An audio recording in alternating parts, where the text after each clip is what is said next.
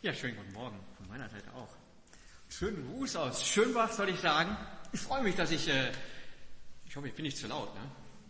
Ich, ich hoffe, dass ich, äh, ja, ich hoffe aber auf einen schönen, auf einen guten Gottesdienst. Ich bin gespannt, ob äh, der eine oder andere nachher sagt, ach ja, das hat mich angesprochen. Ach ja, dass es äh, genau das in meine Situation reingesprochen gewesen ist.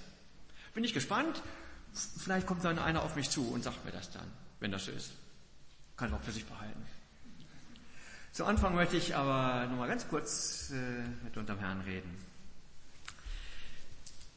Lieber Herr, ich danke dir von ganzem Herzen, dass Sonntag ist und dass wir Zeit und Ruhe haben, dass wir Gemeinschaft haben können in der Gemeinde, dass wir jetzt Gottesdienst feiern. Und äh, ich finde es wunderbar, dass wir so schöne Lieder haben, um dich zu loben, um dich anzubeten, um dir unseren Dank zu sagen. Ich möchte dich jetzt bitten, dass du jeden Einzelnen von uns segnest, dass du mich segnest äh, mit dem, was ich vorbereitet habe und dass du jeden Einzelnen segnest, zu hören, auf dich zu hören und dass das Gehörte dann auch in die, in die Beine, in die Arme, in die Hände geht. So seid ihr einfach bei uns. Amen.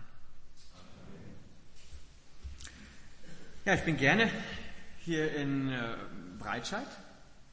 Es ist immer wieder cool, das vorhin schon gesagt. Also, und gerade als ich nach vorne kam, war das schon wieder dieses cooles Erlebnis. Das Ding geht hoch und runter. Ich, ich finde das fantastisch. Es ist äh, wie von uh, passiert einfach. Das wird so, stellt sich automatisch ein. Ja, ich habe ein äh, Bild mitgebracht, das ist jetzt aus dem offiziellen Katalog, also jetzt nicht aus dem offiziellen Katalog, Aufwindkatalog, das war das Zeichen an die Technik. Äh, Skifreizeit.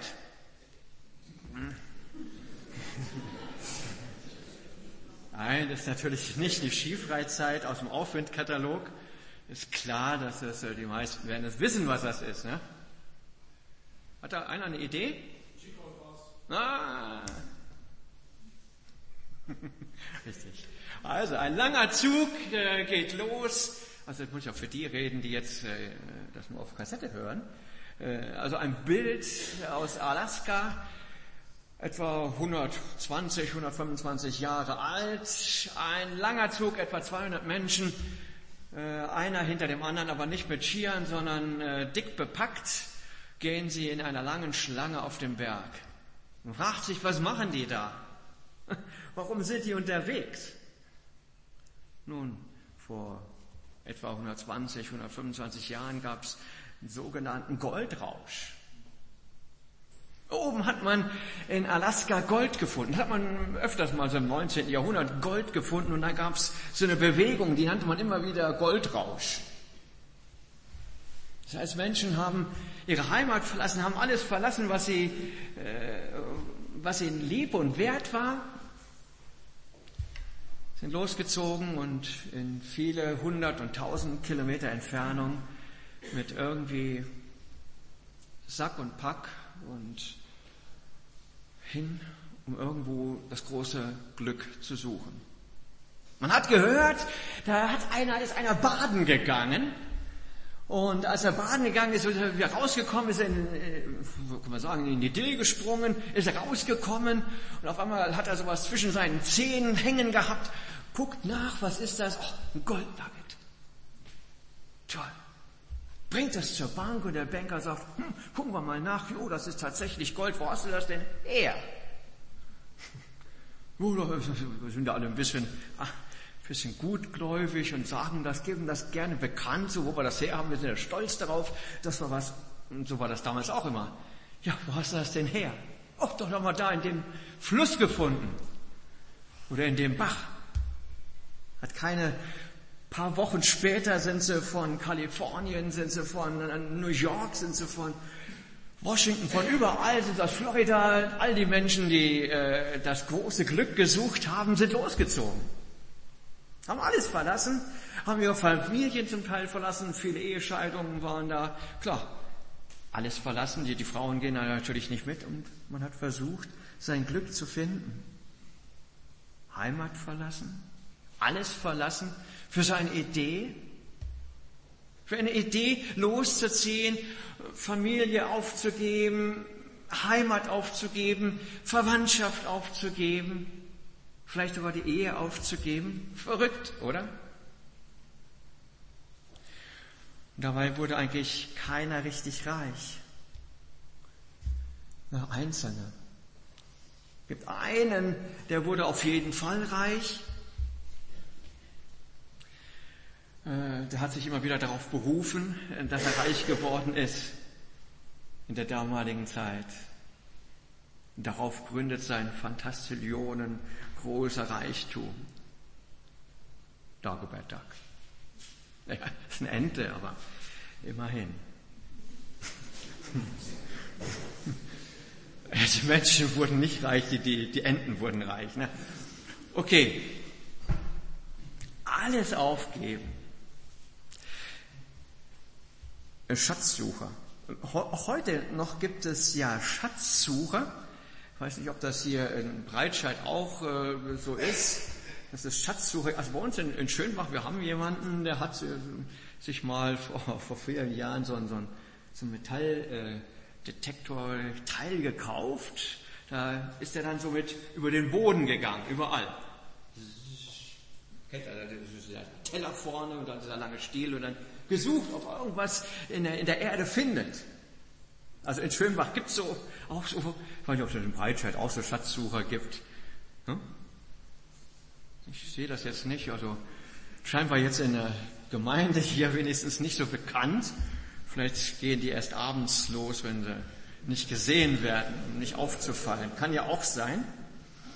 Aber Schatzsucher gibt's wirklich. Es gibt Menschen, die nichts anderes tun, als loszuziehen, um irgendwelche Schätze zu suchen, irgendwelche versunkenen Schiffe in der Karibik, so von 1560, 1780 oder wo dann äh, vermutet wird, da könnte vielleicht eine dicke Kiste mit Goldklumpen dabei sein von den Mayas, Azteken oder wie auch immer.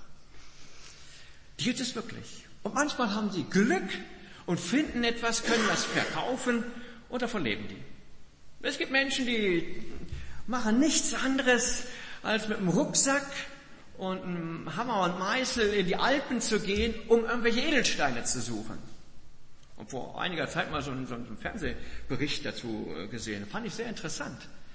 Äh, das war von einem Menschen, war das, äh, der hat nichts anderes getan, sein, sein Leben lang nichts anderes getan, als in die Berge zu wandern, mit einem Rucksack, Hammer, Meißel dabei, also verschiedene Hämmer, verschiedene Meißel natürlich, kannte sich auch aus und dann rumgucken, rumgucken zwischen den Steinen, was könnte so aussehen, irgendwo anhalten und dann und Glück haben oder nicht Glück haben. Diese Menschen gibt es. Gibt es als welche, die wirklich äh, was finden. Es gibt natürlich auch Spinner, die glauben, irgendwie den Nibelungenschatz noch heute zu finden oder das Bernsteinzimmer ist auch immer so ein begehrtes Objekt, das bis heute ja nicht gefunden worden ist. Hast du auch deinen Schatz gefunden? Ich habe mir das so, mich so gefragt. Habe ich meinen Schatz gefunden und ich dachte, ach, Klar habe ich meinen Schatz gefunden. Also wer mich äh, genau anschaut, der sieht, dass ich, deswegen hebe ich ja die Hand hier hoch, dass ich verheiratet bin. Ich habe meinen Schatz gefunden. Ich habe eine tolle Frau gefunden. Wunderschön. Überhaupt, das ist überhaupt die schönste Frau. Also, ich will ja nicht sagen gegen die Frauen hier in Breitscheid, aber meine Frau ist schöner. Entschuldigung, es musste einfach sein. Ne? Die, ist, die ist fantastisch. Die ist klug und die ist nett. Also so nett, so netten Menschen habe ich nie kennengelernt gehabt vorher. Das ist, ich war ja hin und weg. Dass es so etwas gibt. Dass das nicht nur ein Märchen ist, sondern dass das Wirklichkeit sein kann. Absolut lieb absolut nett, absolut freundlich, einen freundlichen, liebenswerteren Menschen habe ich nie getroffen. es ist eben der Schatz. Ne? Naja, ich hoffe, die Ehemänner können das alle sagen, was ich heute gesagt habe. Ich sehe den einen und anderen lachen. Ich hoffe ja. Und man macht die merkwürdigsten Dinge, um diesen Schatz zu bekommen. Ich habe Dinge getan, äh, um dieses nette Mädchen, junge Frau war das ja, um diese junge Frau, diese wunderschöne, kluge, intelligente, hübsche, lebenswerte Frau äh, irgendwie daran zu kommen. Habe ich Dinge getan, hätten meine Eltern gesagt, hier, tickt's noch richtig? Bist du noch ganz gescheit? Das hast du doch nie getan. Man macht ja alles, man macht ja die verrücktesten Sachen auf einmal. Man macht die verrücktesten Sachen, man äh, zieht sogar los nach Alaska, um irgendwie den einen oder anderen Goldnugget zu finden. Ne? Man macht die verrücktesten Sachen, um den Schatz seines Lebens zu finden. Man macht sich zum Affen. Im wahrsten Sinne des Wortes. Das ist heute so und das ist interessant. Als ich die Bibel gelesen habe, gedacht, Mensch, damals vor 2000 Jahren, als Jesus lebte, war das ja genauso. Da gab es ja auch Menschen, die haben sich die, haben die verrücktesten Dinge getan, um diesen einen Schatz zu finden. Verrückte Sachen. Und dann kommt das dritte Bild, das ist das, das letzte Bild, was ich jetzt noch habe. Äh, das ist ein Bibeltext. Du hast es vorhin schon gesagt, Marco. Äh, den lese ich jetzt mal vor nach der guten Nachricht Übersetzung. Der kann jetzt schon die ganze Zeit dann da vorne hängen bleiben. Wer die Einladung in Gottes neue Welt hört und folgt, handelt wie der Kaufmann, der schöne Perlen suchte. Und als er eine entdeckte, die besonders wertvoll war, verkaufte er alles, was er hatte und kaufte sie. Hier geht es um einfach gesprochen, die Sache mit Gott. Wie ist das mit Gott eigentlich? Du hast vorhin gesagt, das ist ein Himmelsreichsgleichnis. Man, nach der genauen Übersetzung ist das ein Himmelreichsgleichnis. Das ist ein bisschen anders dargestellt hier. Äh, aber das ist, eigentlich geht es um die Sache mit Gott. Wie ist das mit Gott? Mensch und Gott ist erstmal, naja, gehören zusammen, sind aber nicht zusammen. Wie ist das? Wie kommen Menschen wieder zusammen? Die Sache mit Gott, die Beziehung zu Gott. Und Jesus sagt, das ist äh, wie so mit einer Perle, ein Schatz, ein wertvolles, ja, etwas sehr, sehr wertvolles, etwas, was verborgen ist. Ein Schatz, eine Perle, ist ja auch sehr, sehr schön dargestellt, ist ja in so einer, in so einer, in so einer Muschel, so einer Auster drinne. Äh, die sieht man nicht gleich. Es ist verborgen. So eine Muschel, so eine, so eine Austermuschel, die muss man ja suchen. Die liegt ja jetzt nicht einfach auf der Straße. Wenn das verborgen ist, muss ich es an der richtigen Stelle suchen. Im Herbst ist immer so die Zeit, wenn, wenn man mich mal so im Wald antrifft. Also ich im Sommer, im Frühjahr bin ich nicht so viel im Wald, im Winter auch nicht, aber im Herbst bin ich gerne im Wald. Denn ich gehöre zu der Fraktion Menschen, die gerne Pilze suchen. Das ist vielleicht auch so ein Beispiel, das könnte ich vielleicht hier oben in Breitscheid gut bringen, da sind bestimmt der ein oder andere Pilzsammler dabei. Wenn ich einen kostbaren Pilz suche, das wäre ein Steinpilz zum Beispiel. Wenn ich den suche, dann muss ich ja an die richtige Stelle gehen. Wenn ich, äh, meine Frau sagt, ach, wäre doch mal ganz gut, so, am Sonntag ähm, so eine Steinpilzsuppe zu machen. Oh, okay. da muss ich natürlich den Steinpilz erstmal finden, denn er wächst ja nicht bei mir im Garten. Der steht ja nicht in der Gosse oder auf der Straße. Ich finde den nicht auf der Viehweide oder was weiß ich was, im Nachbarsgarten. Der wächst nicht an unserer Gemeinde oder wo finde ich den? Und dann muss ich suchen. Ich gehe in den Wald und ich kenne ja die eine und andere Stelle, die wachsen nicht überall. Ich muss an der richtigen Stelle suchen, das will ich damit eigentlich nur sagen. Ich finde den Steinpilz nicht im Garten, sondern an der richtigen Stelle, an einem richtigen Baum im Wald. wenn mein Auto leckt, wenn da immer so eine komische bunte Fläche da unter meinem Auto, unter, der, unter dem Motor ist, und ich merke, hey, da, da tropft doch das Öl. Und ich suche den Fehler, dann muss ich an der richtigen Stelle suchen, den Fehler. Dann setze ich mich ja nicht ins Auto, schalte das Radio ein und denke, oh, die werden mir das jetzt, gleich sagen. Oder ich mache das Handschuhfach auf, weil ich denke, naja, vielleicht ist da das Leck. Da, da kann ich hunderttausend Mal gucken. Da ist nicht das Leck. Sondern das ist irgendwo da, nein, wo halt Öl ist. Irgendwo im Motorraum. Das mal zumindest. Also ich bin kein Automechaniker, deswegen kann ich nicht näher äh, sagen. Aber ich muss immer an der richtigen Stelle suchen. Einen Schatz sucht man an der richtigen Stelle. Wenn ich ein versunkenes Schiff suche, weil ich da erhoffe, eine Goldtruhe drin zu finden, ja, dann muss ich natürlich dahin gehen, wo das Schiff gesunken sein könnte. Ans Meer, an die Karibik wahrscheinlich. Nicht woanders. Nicht in den Wald.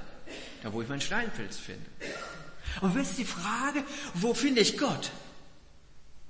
Das ist ja die entscheidende Frage. Wir sind im Gottesdienst hier. Das ist ja eine Predigt über einen Bibeltext. Die Frage, wo finde ich Gott? Der irgendwie verglichen wird mit einer Perle, mit etwas Kostbar, mit einem Schatz. Wo finde ich den eigentlich? Vor etlichen Jahren habe ich äh, ziemlich einsam gewohnt. Auf dem Berg, ganz oben drauf, auf der höchsten Erhebung des Berges, ganz oben. Und ab und zu kamen da Menschen, das waren ganz schräge Vögel, waren das. Die haben sich dann, haben gedacht, Gott zu finden, indem sie sich so komplett entkleidet haben. Also Gott was mal sehen. Äh, und sind dann so nackt durch, äh, über die, über die Wiesen gelaufen. Ich dachte, findet man so Gott? Finde ich Gott, indem ich mich dann so entkleide und dann nackt über die nasse Wiese laufe? Manche sagen, ach, ich finde Gott im Wald, wenn ich einen Waldspaziergang mache. Möchte ich nichts gegen sagen. Waldspaziergang, wie gesagt, ich bin ja selber Pilze, bin ja gerne im Wald. Äh, ist was Gutes. Möchte ich nur empfehlen und, naja, heute ist ja nicht so schönes Wetter. Aber mach das. Da ist immer frische Luft, das ist gut. Und bläst vielleicht mal so manchen Internetkrempel aus dem Kopf raus oder manchen Mief, den man so eingeatmet hat, auch manchen Mief, der in den Medien uns, äh, das hilft schon. Aber finde ich Gott dort? Ja, Gott finde ich da nicht. Ich kann vielleicht etwas erahnen. Paulus sagt es mal, man kann es an Geschaffenen seine Größe, seine Allmacht sehen. Und da kann man was erahnen. Wenn du einen Waldspaziergang machst, kannst du etwas erahnen. Aber Gott finden? Gott finden tust du dort nicht. Der Apostel Paulus, mal gucken, wo ich überhaupt bin.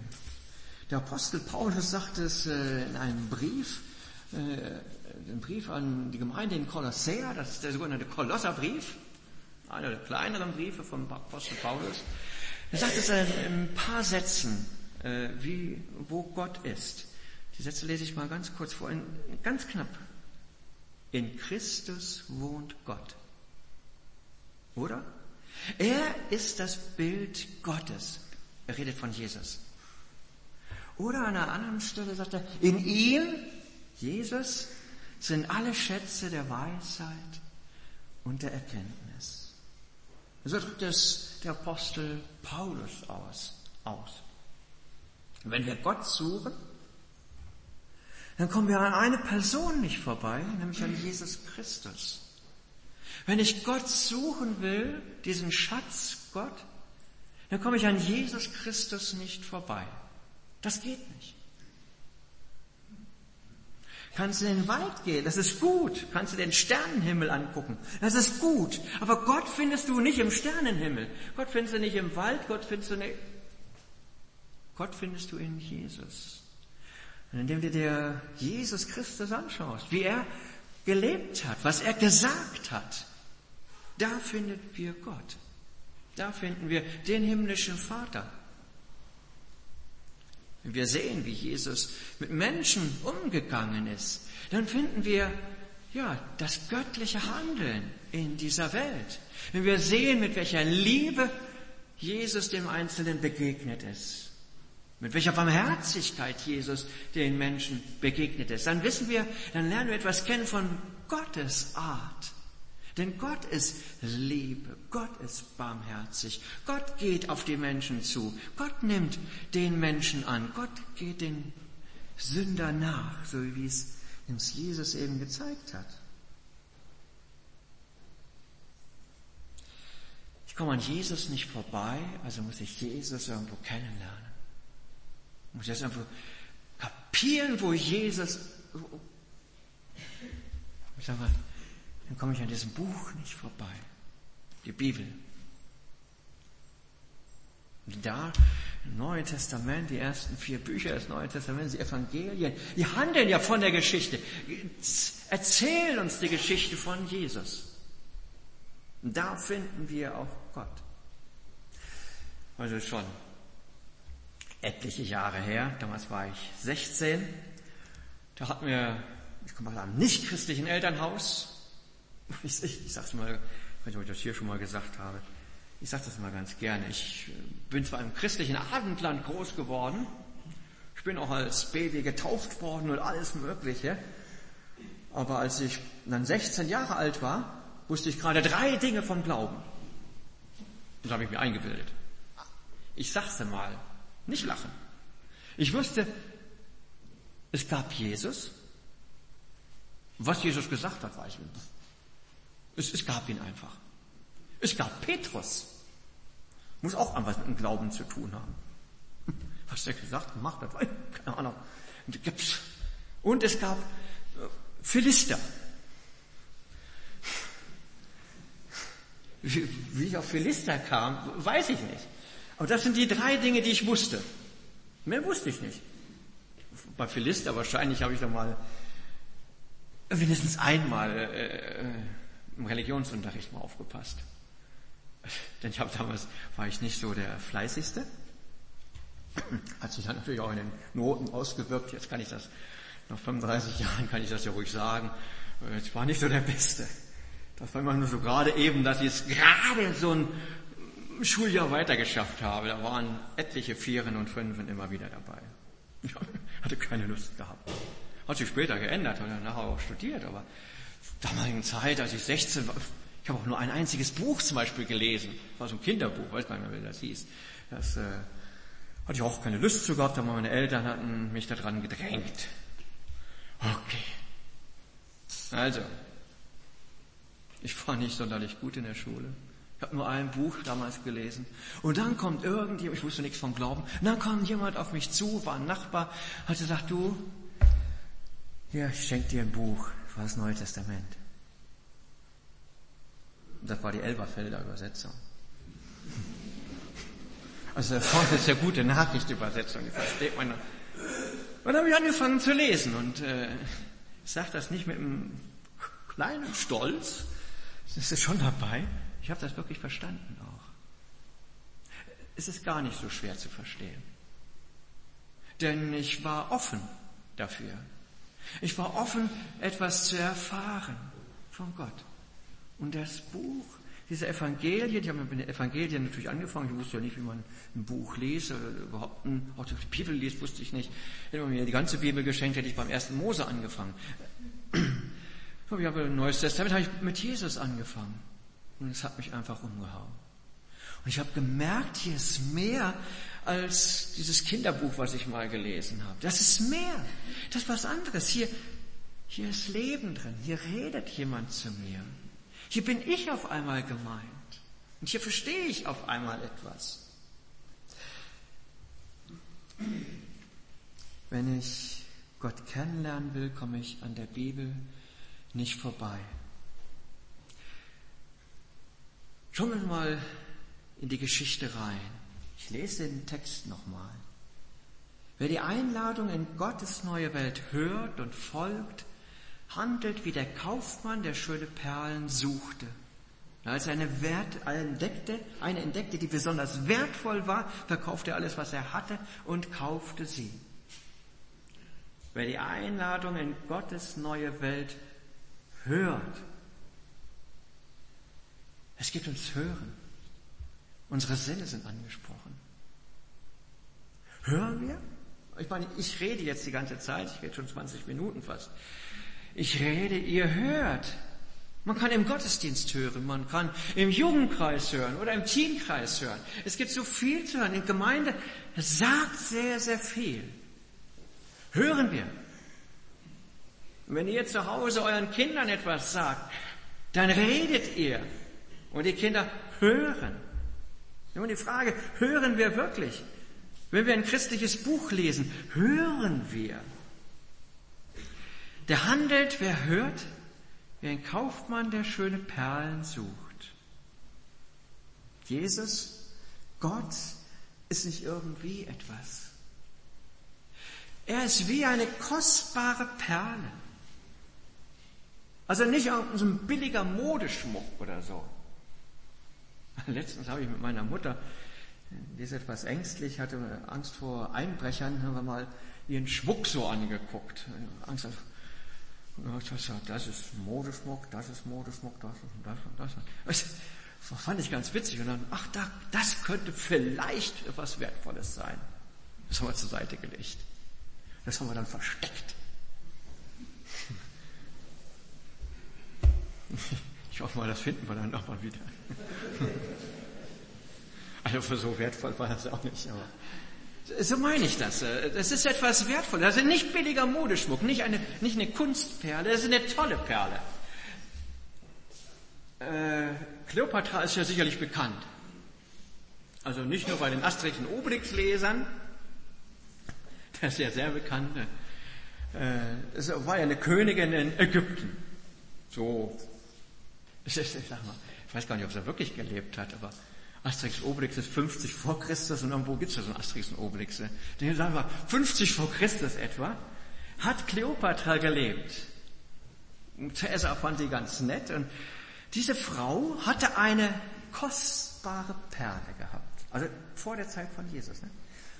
Und es ist überliefert, dass die 100 Millionen Sesterzen wert war. So ist es überliefert. Also alt überliefert, ne? also antik überliefert. 100 Millionen Sesterzen, ich weiß, kann man jetzt schlecht sagen, wie ist so ein Umrechnungskurs, aber nehmen wir mal eine Sesterze, ein Euro, dann wären das 100 Millionen Euro. So eine Perle hatte die Frau. So kostbar. Perlen waren damals kostbarer als Gold. Nun, Gold hat man beim Baden gefunden, wenn man sich dann wie ich ja vorhin gesagt habe, wenn man in die Dill reinspringt und da was zwischen den Füßen hängen hat. Das hat man vielleicht schon mal gefunden. Aber eine Perle? Ja, da muss ich erstmal die, die entsprechende Muschel zu suchen. Ne?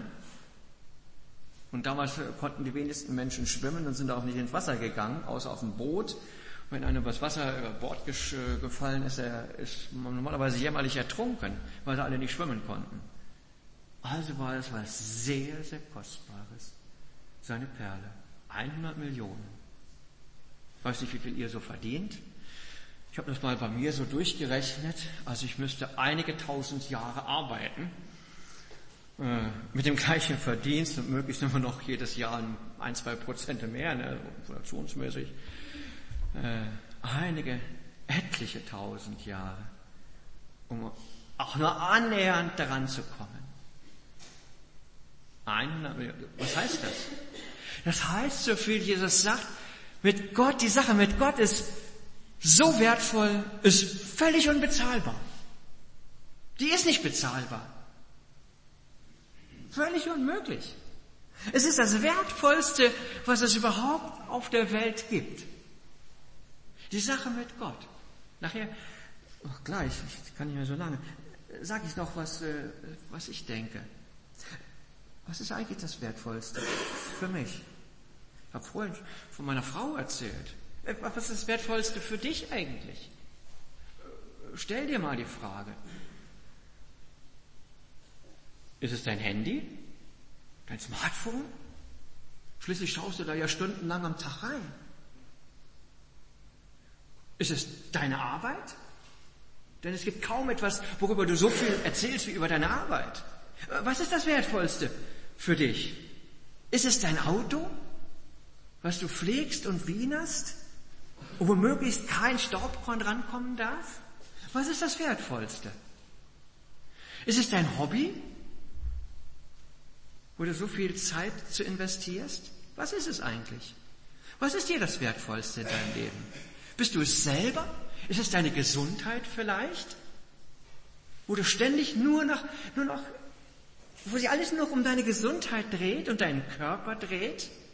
Wo du möglichst viel Sport treibst, damit du ja gesund bleibst? Ist dir das vielleicht das Wertvollste? Könnte man annehmen. Ich, ich sage ja verschiedene Möglichkeiten. Jeder kann ja für sich überlegen, was für ihn so das Wertvollste wirklich ist. Das Wertvollste? Der Kaufmann, er setzt alles dran. Er verkauft alles, was er hat, um einzig und allein diese eine Perle besitzen zu können. Er verkauft alles. Ich glaube, früher war es ein schönes Kinderbuch. Ich, ich fand das toll. Lustig gemalte Bilder und zum Schluss ist ja nur noch mit so, so wenn man, ich, wenn ich das richtig in Erinnerung habe, sah man auf dem letzten Bild den Mann dann so weglaufen von hinten, so ganz nackt und hat dann so die Perle. Fand ich schön. Kennt ihr, ne? Äh, was ist das? Alles hergeben? Das ist das, was, äh, was Marco vorhin mit den 1. Korinther 9 dann auch so ein bisschen angedeutet hat. Alles hergeben? Ganzen Einsatz bringen? So ein bisschen Einsatz ist immer ganz, ist immer ganz einfach, ne? Mal so ein bisschen in die Gemeinde gehen. Oh ja, das, das kriegen wir schon hin. Einmal so die Woche vielleicht oder alle zwei Wochen mal. Oder. Mal so ein bisschen was in den Kollektenbeutel. Bei uns kam der gar nicht an, übrigens. Weiß gar nicht warum. Aber so ein bisschen was reinschmeißen, das können wir ja, ne? Da guckst du so in dein Portemonnaie rein, guckst du, hier sind 75 Euro drin, ne? ja, geben wir mal 10 Euro. Ist wenigstens ein Schein, ne?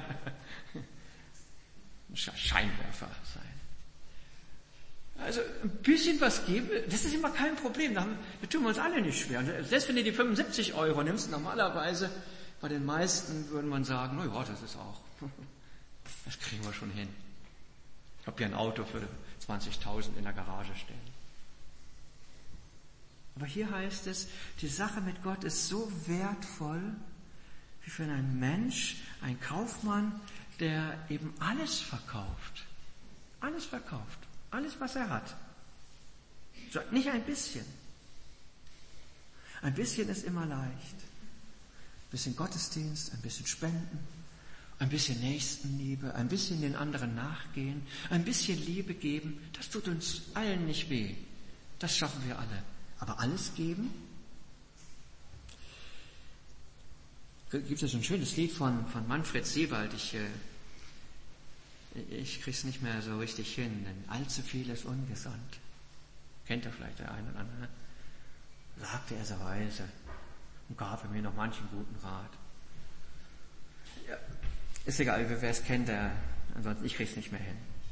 Christsein heißt, was heißt das eigentlich? Die Sache mit Gott. Christsein heißt, ich, jetzt mache ich einen kleinen Sprung und ihr merkt gleich, jetzt komme ich zum Ende. Christsein heißt, ich lebe mit Gott. Verkaufe ich alles, was ich habe? Nun, ich habe zumindest mal noch was anzuziehen hier. Ich bin heute mit dem Auto gekommen. Ich habe hier was. Ich habe ein Haus, äh, kein eigenes, aber ein Dach über dem Kopf. Ich habe eine Wohnung. Ich habe Bücher, ich habe eine Gitarre, ich habe alles Mögliche. Ich habe schöne Sachen zu Hause. Habe ich alles verkauft? Ich habe nichts, nichts verkauft, um irgendwie äh, diese Sache mit Gott hinzukriegen. Bin ich deswegen kein Christ? Jetzt kommen wir an einen ganz entscheidenden Punkt, denn jetzt geht's um uns und ich ich habe vorhin gemeint, als ich gesagt habe, hier, äh, wenn ich hier drin lese, dann bin ich ja persönlich angesprochen. wenn, wenn du da drin liest, dann bist du angesprochen. Wenn ihr diesen Text ernst nimmst, dann ist das ein Text für dich. Das ist die Frage, verkaufst du alles? Ich vergleiche das Christsein sehr gerne und damit wird das, glaube ich, sehr gut deutlich mit, äh, mit dem Bild der Ehe. Das heißt, ich heirate und ich bin glücklich verheiratet seit 25 Jahren. Äh, und jeder von uns damals hat irgendwas mit in die Ehe reingebracht. Also ich habe zum Beispiel, damals war so ein, so ein, also jetzt halt so ein Junggesellenhaushalt dann alles so hat, ne? Ein Schneebesen und äh, ein Topf und äh, ja, ein bisschen Geschirr hatte ich gehabt. Also ich habe ein bisschen was eingebracht. Meine Frau hat auch was eingebracht, die hat dann so ein Auto mit eingebracht. Also ich habe dafür gut von profitiert, muss man sagen, von dieser Ehe. Also finanziell habe ich profitiert. Das ist die Frage jetzt, äh, jetzt waren wir verheiratet und bleibt mal bei dem Auto, bleibe ich mal hängen. Und hat meine Frau dann gesagt, nee, den Autoschlüssel kriegst du nicht. Äh, du fährst Auto? Nein, du nicht. Hat sie natürlich nicht gesagt. Guckt schon so ungläubig. Hey, hat sie nicht gesagt. Ehe heißt ja, ich bringe was ein und jeder bringt was ein. Und man, es ist auf einmal nicht mehr meins, sondern es ist unseres. Es war auf einmal unser Auto. Auch wenn es offiziell auf meine Frau gelaufen ist. Es war unser Auto. Meine Frau hat ja nicht äh, Angst gehabt, wenn ich ins Auto gestiegen bin. Ich habe eine Gitarre, eine tolle Gitarre. Zweieinhalbtausend Euro hat die gekostet. Meine Frau spielt nicht Gitarre. Überhaupt nicht. Ich weiß gar nicht, wie rum man die, die hält. So oder so. kann sie nicht. Ah, die weiß das natürlich schon. Ne? Äh, ich will damit nur sagen, die, die kann damit nichts anfangen. Aber ist es deswegen meine Gitarre? Nein. Es ist nicht meine Gitarre, es ist unsere Gitarre. Und sie hat genau den gleich, das gleiche Anrecht darauf wie ich. Auch wenn ich der Einzige bin, der spielt. Und ich glaube, so sollten wir das auch verstehen. Die Sache mit Gott. Wir bringen was ein. Ich bringe alles. Alles, was ich habe, gebe ich ihm. Und wir gehen wie so eine Ehe ein. Das ist ja auch ein biblisches Bild. Und er sagt, ja, hier, du kannst es gerne behalten, äh, aber geh damit richtig um. Denn es ist auch meins. Das, was du da anhast, gerade das Hemd und die Hose, du hast sie gekauft, aber es ist auch meins, sagt Gott. Das Geld, was in deinem Portemonnaie ist, ja, das ist, das ist bei dir ein Portemonnaie, es gehört dir, aber es gehört auch mir, sagt Gott. Der Beruf, den du ausübst, das ist dein Beruf. Aber ich habe damit auch was zu tun. Und ich denke, das ist ein gutes Bild, um das zu erklären, dass wir nicht in dieses Fahrwasser kommen, jetzt alles wegzugeben oder so, sondern mit dem, was wir haben, verantwortlich umzugehen.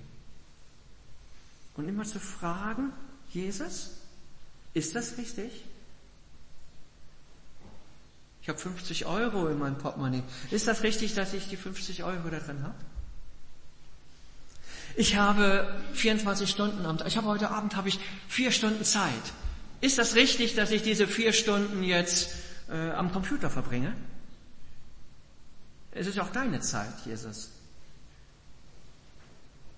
Ist das richtig, dass ich jetzt äh, also demnächst dann drei Stunden durch den Wald spazieren gehe, um welche äh, Steinpilze und Maronen und was ich weiß, äh, welche Röhrlinge suche. Ist, ist das richtig? Es ist ja auch deine Zeit. Es ist nicht nur meins. Und ich denke, dann verstehen wir etwas. Jesus möchte uns ganz. Und die Sache mit Jesus geht nur ganz. Sie geht nicht halb. Jesus hat alles für uns gegeben. Er hat sein Leben für uns gegeben. Er gibt uns ganz, ganz viel. Wir bringen auch was mit. Ich habe etwas mitgebracht in diese Ehe mit Gott. Ich habe einiges mitgebracht. Ich habe meine Geschichte mitgebracht. Meine Geschichte ist nicht so prickelnd verlaufen. Ich bin nicht das Lieblingskind meiner Eltern. Ich bin gar nicht gewollt gewesen. Und das habe ich auch zu spüren bekommen. Meine Familie, in der ich aufgewachsen bin, da gab es Drogensucht und was weiß ich was alles.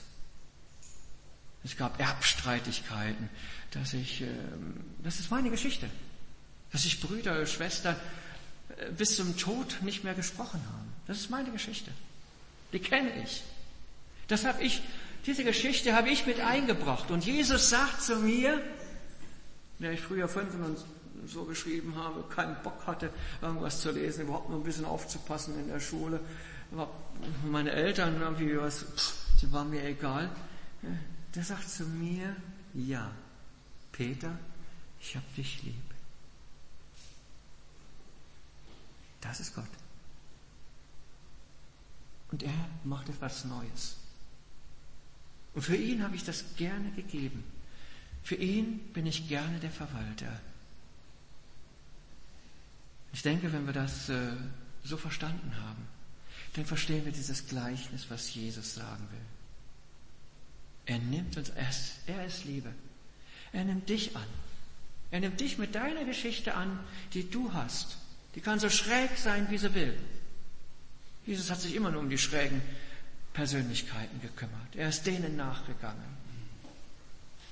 Und genauso wie er denen damals nachgegangen ist, geht er dir nach, geht er mir nach.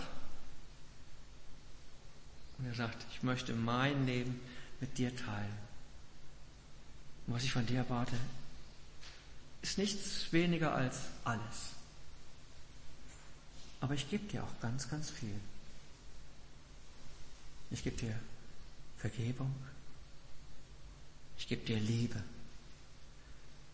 Gebe dir die Gewissheit, dass du ein geliebtes Kind Gottes bist. Ich gebe dir, wenn du das zulässt, Erfüllung in dein Leben rein. Ich gebe dir alles, alles, was du haben willst, gebe ich dir. Alles, was du brauchst, gebe ich dir. All die Dinge, die nicht bezahlbar sind, die gebe ich dir. Die du nicht kaufen kannst mit irgendwelchem Goldschatz, die gebe ich dir.